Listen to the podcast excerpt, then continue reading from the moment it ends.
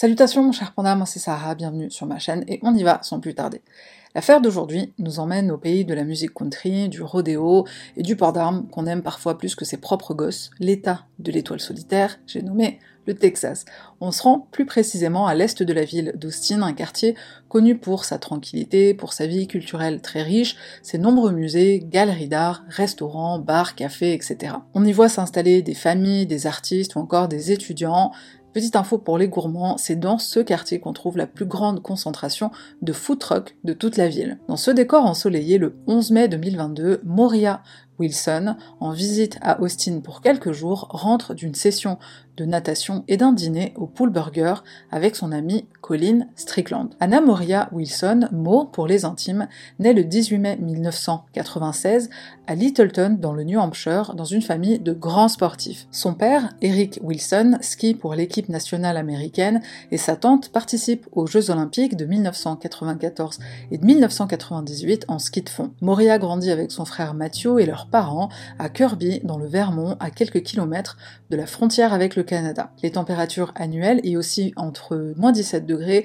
et 26 degrés en fonction des saisons. Sportive dès son plus jeune âge, Moria est particulièrement douée pour le ski et le vélo qu'elle pratique en famille et plus tard avec ses amis. Après l'obtention de son diplôme à la Burke Mountain Academy, elle entre à Dartmouth en sport-études où elle pratique le ski et où elle sera également capitaine de l'équipe de soccer. Alors soccer, nous en français on dirait football, mais aux USA football c'est pour désigner le football américain, donc ils disent soccer pour différencier. Moria sort de la prestigieuse université Dartmouth diplômée d'une licence en 2019. C'est une jeune femme qui aime voyager, elle aime cuisiner, elle adore la cuisine italienne notamment, les tacos Tuesday et aussi les maple creamies. Encore une info pour les gourmands, un maple creamy, c'est une crème glacée au sirop d'érable, spécialité de l'état du Vermont. L'énergie débordante de Moria la pousse à pratiquer avec ses amis tous les sports d'extérieur possibles. Sur son compte Instagram, on la voit skier, faire du vélo, de la randonnée, du patin glace, du roller, descendre des rivières en bateau. À 23 ans, elle se passionne pour le gravel bike et se fait très vite un nom dans cet univers. Le gravel bike ou vélo de gravier, c'est une discipline dans laquelle se mêlent de la route, des sentiers, des chemins et des pistes. C'est un peu comme le trail en course à pied. Moria, qui excelle dans ce sport, remporte une dizaine de courses entre 2021 et 2022 et elle est citée par les médias spécialisés comme l'étoile montante de la scène tout-terrain américaine. Elle se fait de très bons amis dans cette communauté, dont Kathleen Cash, qu'on va appeler Kate dans cette vidéo et tu vas vite comprendre pourquoi. Kate et Moria sont donc amies, les deux femmes se rencontrent en 2021 à la suite d'une course lors de laquelle la ténacité, le courage et la grâce de Moria vont émouvoir Kate. Elle se retrouve le plus souvent possible entre Austin, où Kate réside, et le Vermont, où vit Moria, et elles sont si proches qu'elles vont jusqu'à passer les fêtes de Noël ensemble chez la famille de Moria. Le mercredi 11 mai 2022, Moria se trouve à Austin, où elle est hébergée par son amie Kate pendant une semaine. Elle vient pour la course Gravel Locos, une course de 150 000 miles, soit environ 240 km. Cette course a lieu le week-end suivant dans la ville de Ico, à quelques kilomètres d'Austin. Également de sa présence au Texas pour passer du temps avec son ami Colin, un cycliste professionnel lui aussi. À 21h56 ce soir-là, un opérateur du 911 reçoit l'appel de Kate, elle vient de rentrer chez elle après un dîner au restaurant et elle vient de trouver son amie Moria inconsciente, elle gît dans une mare de sang. Les autorités arrivent très vite sur place et découvrent Kate en train de pratiquer un massage cardiaque dans l'espoir de réanimer son amie. Les services d'urgence prennent le relais, mais Moria est déclarée morte sur les lieux. Il est alors 22h10. Les médecins légistes constatent trois blessures par balle sur son corps, une au visage, une sur le côté de la tête et une au niveau du cœur. Trois douilles de balles 9 mm sont retrouvées près du corps de Moria. Kate indique aux policiers que le vélo de son ami a disparu et le sac dans lequel le vélo était normalement rangé a été déplacé. Alors le sac en question, c'est une sorte de housse dans laquelle on range un vélo pour pouvoir le transporter sans risquer de l'abîmer. À part ça, rien n'a été volé ou ne semble avoir été déplacé. On écarte donc rapidement la possibilité d'un cambriolage qui aurait mal tourné. L'affaire est directement classée en homicide, bien sûr, et une enquête est ouverte le soir même. Kate est interrogée en première, c'est elle qui découvre le corps de la victime. Elle raconte être sortie à 17h30 pour retrouver des amis et aller dîner. Avant de quitter la maison, Kate conseille à Moria de ranger le sac de son vélo qui est sous le porche pour éviter qu'il ne soit volé. En rentrant à 21h50, Kate trouve le sac en vrac sous l'abri de la voiture et ça lui semble très étonnant. Elle avance vers la maison et elle se rend compte que la porte d'entrée est déverrouillée. Elle entre, elle appelle son amie, pas de réponse de Moria. Kate la cherche dans la maison et tombe alors sur son corps inerte et ensanglanté dans la salle de bain, tout de suite elle appelle le 911. Kate indique ensuite que Moria lui a envoyé un message plus tôt dans la journée pour lui dire qu'elle prévoyait de retrouver son ami Colin Strickland. Les enquêteurs se rendent donc chez Colin pour l'interroger à son tour. Il est visiblement la dernière personne à avoir vu Moria en vie, si on en croit les dires de Kate. Colin est un homme de 35 ans, c'est un athlète de haut niveau, lui aussi fait de la course en gravel bike à un niveau professionnel depuis 2015. Il naît et grandit dans la campagne texane, il rencontre Moria en octobre 2021 dans le milieu du gravel bike. Les deux deviennent proches, mais lors de son interrogatoire, Colin nie avoir une aventure avec elle, selon lui leur relation est platonique, mais les enquêteurs le cuisinaient, il finit par avouer qu'ils se sont fréquentés pendant une pause avec sa petite amie actuelle, Caitlin Armstrong, en octobre dernier. Cette information est confirmée par Kate et par un autre ami de Moria qui témoigne sous l'anonymat. Donc tu comprends donc pourquoi je dis Kate pour Caitlin Cash, l'ami, et euh, Caitlin pour Caitlin Armstrong. Donc c'est deux personnes différentes. Après environ deux semaines, la petite aventure entre Colin et Moria se termine. Colin et Caitlin se remettent ensemble. Moria et Colin vont rester amis. Colin raconte ensuite la soirée du 11 mai en détail. Il va chercher Moria en moto chez son amie Kate sur les coups de 17h30, 17h45. Ensemble, ils vont s'entraîner à la piscine, puis ils vont marcher jusqu'au Pool Burger pour dîner. Une vidéo de caméra surveillance les montre tous les deux en train de savourer leur repas. Il est alors 18h57. Colin ramène ensuite Moria chez Kate, une maison qu'il connaît puisqu'il y a retrouvé Moria plusieurs fois lors de leur aventure quelques mois auparavant. Les deux amis se serrent dans les bras et se disent qu'ils se retrouveront à Ico pour la course. Colin n'entre pas dans la maison, il fait demi-tour, il roule quelques minutes avant de s'arrêter à 20h36 pour envoyer un message à sa copine, Caitlin Armstrong. Dans ce message, il lui dit Et t'es sorti, je suis passé déposer des fleurs pour Allison, je n'avais plus de batterie, je suis en route pour la maison, à moins que tu aies une autre proposition pour le dîner. Pourquoi mentir à sa copine si Moria n'est qu'une amie? Malgré ce mensonge et ce double dîner pour cacher ce mensonge, Colin est retiré de la liste des suspects le jour même. Il est surtout innocenté par ses données cellulaires qui le situent loin du crime. La porte de la maison de Kate est équipée d'un système de verrouillage électronique qui envoie des notifications sur le portable de Kate à chaque verrouillage déverrouillage de la porte. Celui-ci confirme les horaires avancés par Colline. Moria part et se rend à la piscine à 17h55 et elle rentre à 20h36.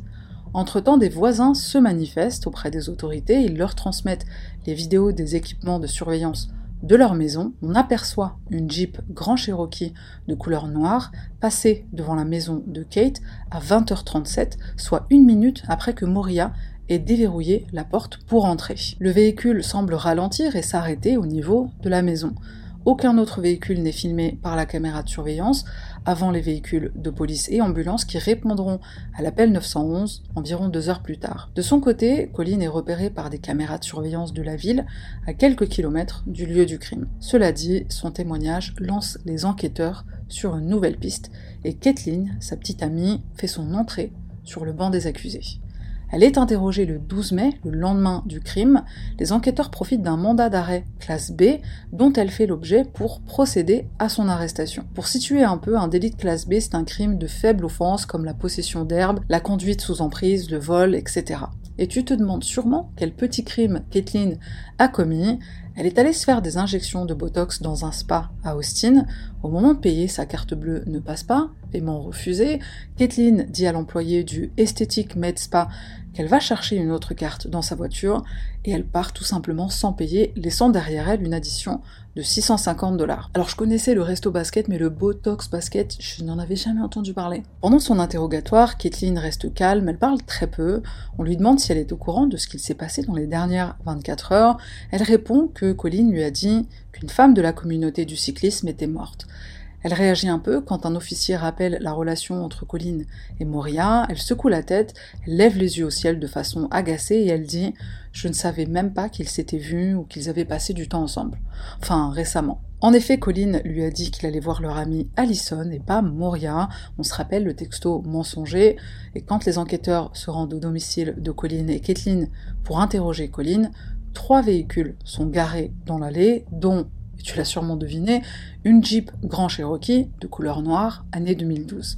Tout comme le véhicule filmé par les caméras de surveillance le jour du meurtre, cette Jeep est équipée d'un rack à vélo, de rails sur le toit, et elle a le même détail chromé autour des fenêtres. Kathleen est bien sûr interrogée sur la présence de son véhicule, identifié par des caméras de surveillance près du lieu du crime.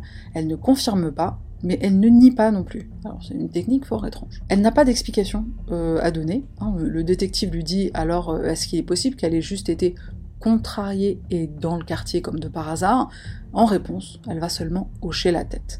Elle ne fera aucun effort pour essayer de s'expliquer ou de se défendre. Rapidement, pendant sa garde à vue, une des enquêtrices est notifiée que suite à un problème administratif concernant le mandat d'arrêt, Kathleen a le droit de quitter sa garde à vue quand elle le souhaite. Ils ont fait une erreur sur sa date de naissance. La police a l'obligation d'informer Kathleen qu'elle peut partir, et Kathleen, elle le dit à plusieurs reprises, bon ok, bah j'y vais, mais elle ne part pas comme si elle voulait en savoir plus sur ce que c'est la police, sur les éléments qu'ils ont. Alors bon, elle finit par se barrer. Hein. Quelques informations concernant Kathleen. Qui est-elle? Kathleen Marie Armstrong, 34 ans au moment des faits, née le 21 novembre 1987. Elle grandit avec sa petite sœur Christine dans la ville de Livonia, dans le Michigan, une ville qui se situe à environ 25 minutes de Détroit. Kathleen fait ses études à la Stevenson High School, puis au Schoolcraft College et enfin à l'université Eastern Michigan. Tout au long de sa scolarité, elle est reconnue comme une fille populaire, elle obtient par exemple le titre de plus beaux cheveux dans le livre annuel de son école en 2005, Kathleen est également athlétique, elle s'illustre dans les équipes de basket, de volley et d'athlétisme de son école. Cependant, elle ne choisit pas une vie d'athlète de haut niveau. Elle devient professeure de yoga et agent immobilier et elle travaille aussi dans la société Wheelhouse Mobile qu'elle tient avec Colin. Ensemble, ils réhabilitent des caravanes des années 50. On trouve assez peu d'informations sur le couple Kathleen et Colin, à la fois parce que la procédure a été soumise à une ordonnance imposant le secret lors de l'enquête et pendant le procès, mais aussi parce que Colin est toujours resté très discret, probablement pour protéger ses intérêts en tant que figure publique. Ce qu'on sait, c'est que leur relation commence en 2019 via une application de rencontre, et elle est décrite par Colin comme une relation tumultueuse avec plusieurs périodes de pause et de nombreuses disputes. En février 2021, Kathleen emménage chez Colin et elle y reste par la suite malgré les pauses qu'ils feront au cours de leur relation. Pendant l'une de ces pauses, en octobre 2021, Colin rencontre Moria et ils ont une aventure d'une ou deux semaines. Ensuite, Colin se remet en couple avec Kathleen. Les messages échangés entre Colin et Moria laissent cependant croire leur relation ne s'est jamais vraiment arrêtée, et cet élément sera confirmé par un ami de Moria qui témoigne sous l'anonymat. Kathleen découvre la relation en janvier 2022 et elle développe une jalousie maladive envers Moria. Cette jalousie, elle est aussi animée par le rejet qu'elle ressent de la part de Colin. Elle veut l'accompagner dans sa passion avec lui lors de ses entraînements, mais lui, il la met à l'écart. Elle n'est pas une athlète de haut niveau et donc elle le ralentit. Elle commence alors à surveiller les communications de Colin. Elle finit par avoir accès à ses mots de passe, ses réseaux sociaux et même ses comptes bancaires. Il lui arrive de bloquer des contacts féminins dans le téléphone de Colline, et pour éviter de la mettre en colère, Colline change le nom de Moria dans son téléphone, il l'enregistre sous Christine Wall et il efface les messages qu'ils s'échangent. Pendant la brève aventure entre Moria et Colin, Kathleen envoie des messages à Moria. Elle va même essayer de lui téléphoner.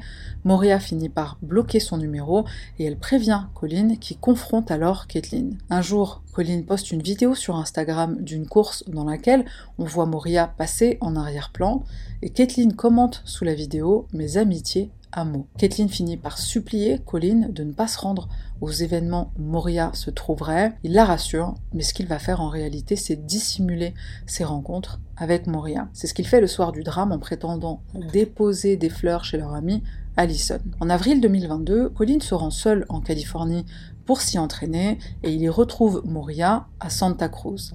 Début mai 2022, Colin se rend en Arizona pour un autre entraînement et cette fois-ci, Kathleen insiste pour l'accompagner. Le 9 mai, Colin dit à Kathleen qu'il n'a pas l'intention de voir Moria, mais à peine arrivé sur place, il propose à Moria de se retrouver pour s'entraîner ensemble. Caitlin doit bouillonner derrière son écran, puisque oui, elle voit tous les messages, mais elle ne confronte pas Colin à ce sujet. Elle tente seulement d'être le plus possible avec lui pour éviter les rencontres. Le 11 mai, Colin et Caitlin partent avec un ami pour une balade à vélo, balade que Caitlin finit par abandonner au bout de 30 minutes parce qu'elle ne tient pas le rythme. Moria, déjà arrivée à Austin, fait elle aussi une balade à vélo, et on le sait parce qu'elle envoie une selfie à Colin. Par SMS, ils conviennent d'aller à la piscine et de dîner ensemble en fin de journée. Je voulais l'accueillir dans ma ville, dit Colin. Évidemment, il ne prévient pas Kathleen. La semaine précédant le crime, Kathleen regarde constamment les messages de Colline et elle surveille même les réseaux sociaux de Moria pour savoir où elle se trouve. Le jour du drame, elle stalk plusieurs fois la position de Moria via l'application Strava. C'est une application d'entraînement pour la course et pour le vélo. Kathleen se connecte et stalk Moria à 16h54, soit 5 minutes après l'échange de messages dans lequel Colline et Moria conviennent de leur rendez-vous. Revenons à l'enquête de la police. Celle-ci continue et de nouvelles preuves matérielles vont être récoltées. Un autre voisin apporte un enregistrement audio cette fois-ci. Il est daté du 11 mai à 21h15 et il est glaçant. On y entend Moria lancer un cri de terreur, puis des coups de feu. Les cris s'arrêtent et à ce moment on entend un dernier coup de feu.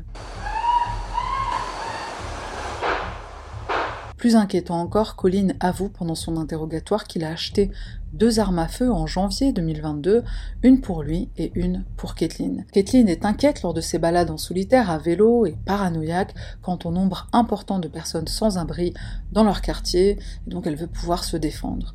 Les deux armes sont saisies au domicile du couple, et les analyses démontrent une correspondance de l'une d'entre elles avec les douilles des balles responsables de la mort Moria Wilson. Les enquêteurs apprennent alors que le lendemain de son interrogatoire, Kathleen a vendu son véhicule, ou plutôt bradé son véhicule, puisqu'elle le cède pour 12 000 dollars à un concessionnaire qui le revendra plus de 30 000 dollars. Des analyses sur le vélo de Moria retrouvé caché dans des bambous à une vingtaine de mètres du lieu du crime révèlent les empreintes de Kathleen. Nous sommes le 17 mai quand un mandat d'arrêt est émis à l'encontre de Kathleen Armstrong pour meurtre Kathleen devient alors officiellement le principal suspect pour l'homicide de Moria Wilson. Sauf que Kathleen est introuvable. L'affaire passe alors entre les mains des US Marshals. Ils retracent les déplacements de Kathleen.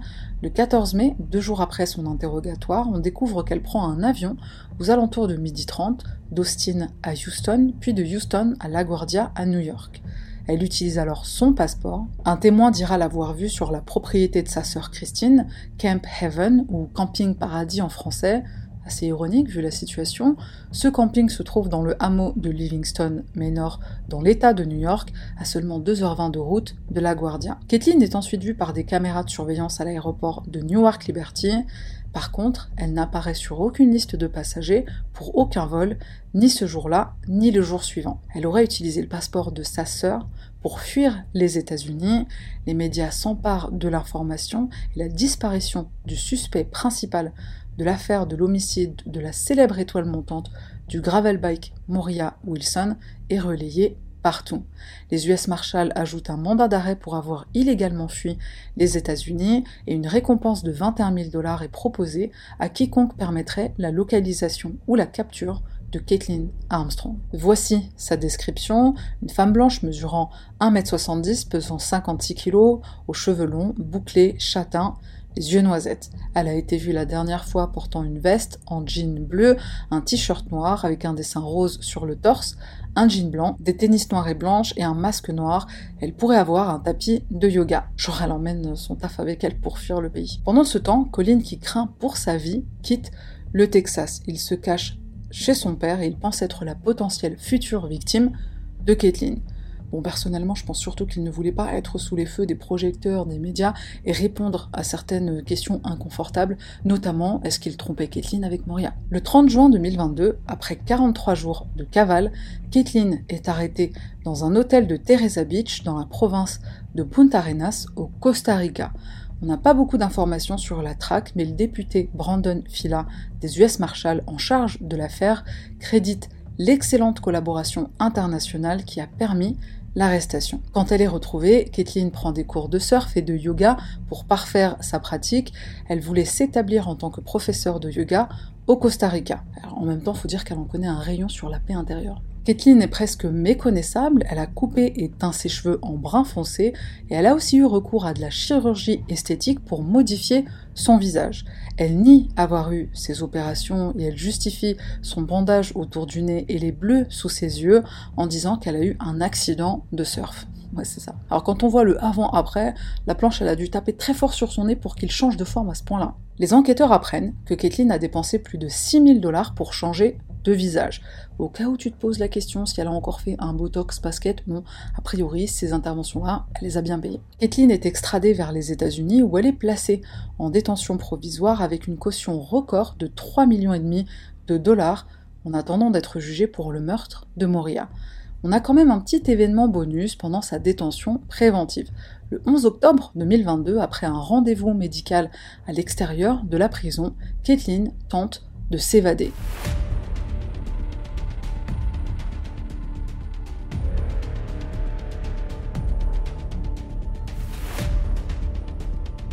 Elle profite de 10 minutes de liberté, mais les deux agents de son escorte la rattrapent. Le procès s'ouvre le 1er novembre 2023 au Blackwell Thurman Criminal Justice Center à Austin, et il se tient à huis clos, excepté pour l'ouverture et pour la plaidoirie finale de la défense.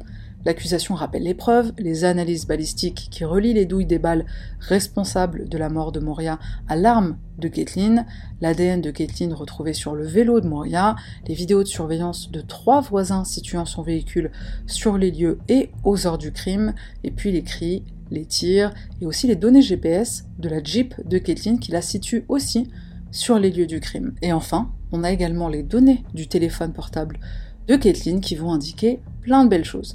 Kathleen a stalké la localisation de Moria juste avant le crime, ça on le sait. Et ce qu'on apprend, c'est que Kathleen a créé une note avec une adresse, celle du lieu du crime, et elle supprimera cette note le lendemain du meurtre. On trouve aussi des recherches Google fort intéressantes. Comment effacer ces empreintes digitales? Est-ce qu'on peut supprimer ces empreintes digitales avec de l'ananas? Elle fait aussi des recherches sur le tracking d'un téléphone portable.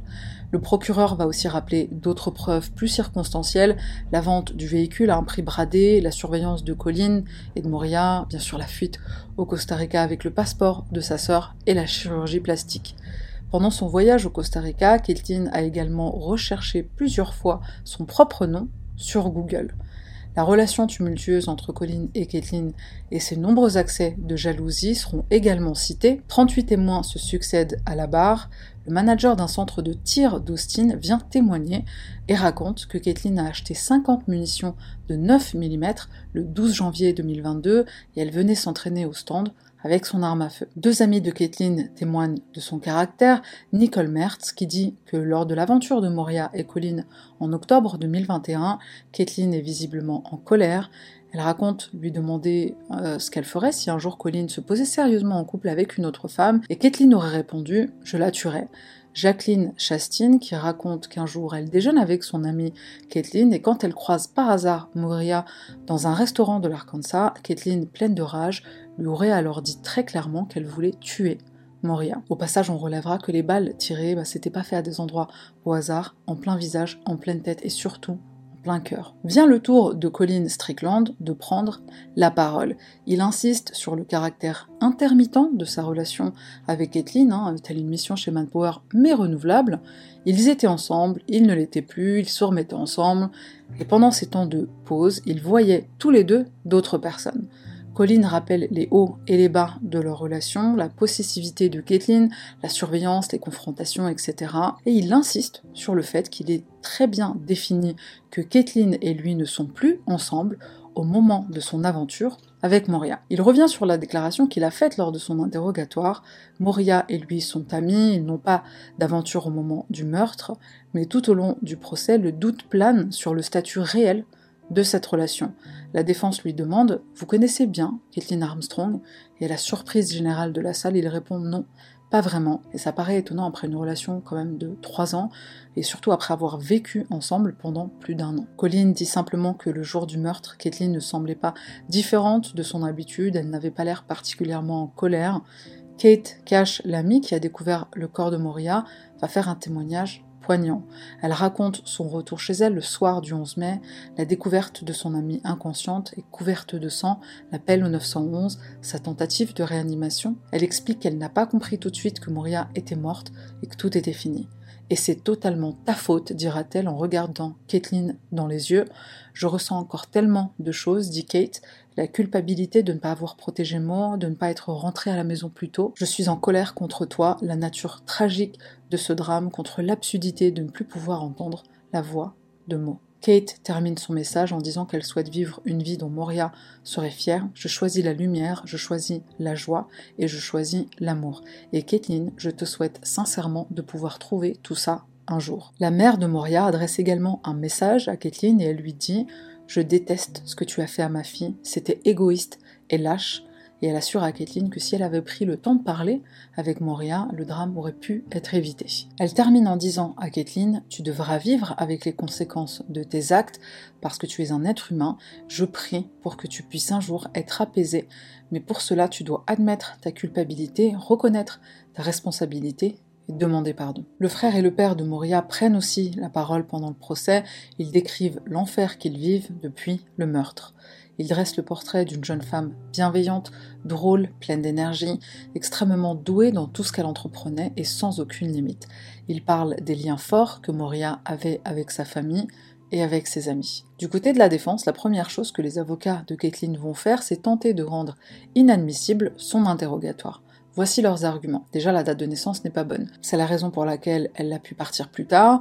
On relève aussi le fait que l'arrestation, bah, c'est pour le Botox basket, mais on l'interroge pour un meurtre. Alors en soi, c'est pas illégal, mais on présente quand même cet argument.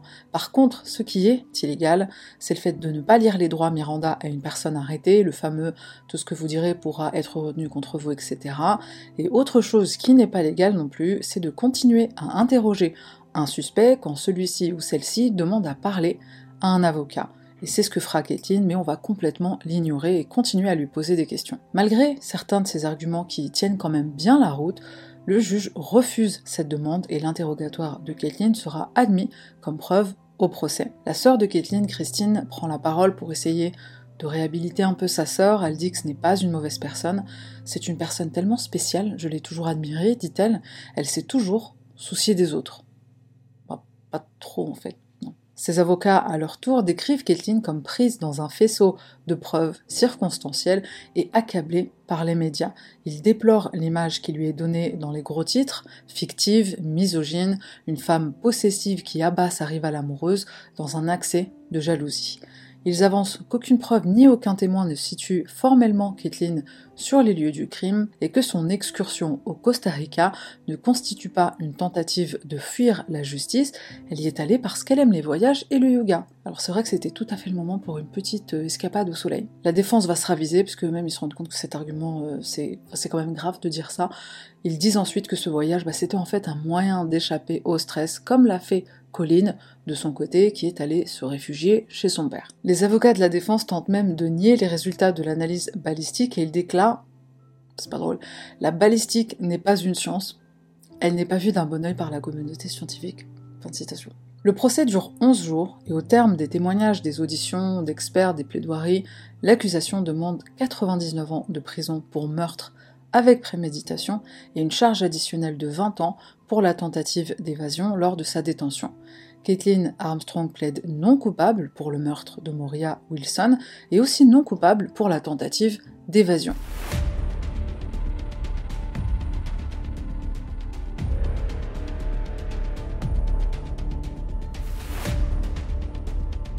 Le 16 novembre 2023, après seulement 3 heures de délibération, un jury composé de 12 personnes reconnaît Kathleen Armstrong coupable du meurtre au premier degré de Moria Wilson. Elle écope de 90 ans de prison ferme avec la possibilité de libération conditionnelle au bout de 30 ans. Elle évite la prison sans possibilité de libération conditionnelle et même la peine de mort qui est encore en vigueur au Texas. Les charges pour sa tentative d'évasion seront abandonnées avec l'accord de la famille Wilson. Kathleen Armstrong fait appel de sa sentence la semaine du 27 novembre 2023. On ne sait pas encore sur quel fondement et à quel motif. Je te tiendrai au courant dès que j'en saurai plus à ce sujet. Alors que Colin déplore la perte de Moria, qu'il insiste sur l'amitié qu'il avait pour elle, et qu'il parle de la torture pour lui d'être si proche d'un tel drame, le doute plane encore, même après le procès, sur la réalité de leur relation au moment du drame. Le père de Moria, Eric Wilson, déclare à l'issue du procès Cette triste histoire est un parfait exemple de la raison pour laquelle l'intégrité et l'honnêteté sont cruciales dans nos relations interpersonnelles et comment la malhonnêteté peut souvent conduire à des conséquences inattendues. La manipulation égoïste, la jalousie et la haine ne conduisent jamais à des résultats positifs. La violence n'est jamais un bon moyen de résoudre des problèmes personnels. Elle ne fait qu'engendrer davantage de souffrance. Fin de citation. Kathleen Armstrong est-elle la seule responsable de la mort de Moria? Je te laisse donner ton avis en commentaire et on se retrouve la semaine prochaine pour une nouvelle affaire. Et merci d'être resté jusqu'à la fin. Ça fait plaisir.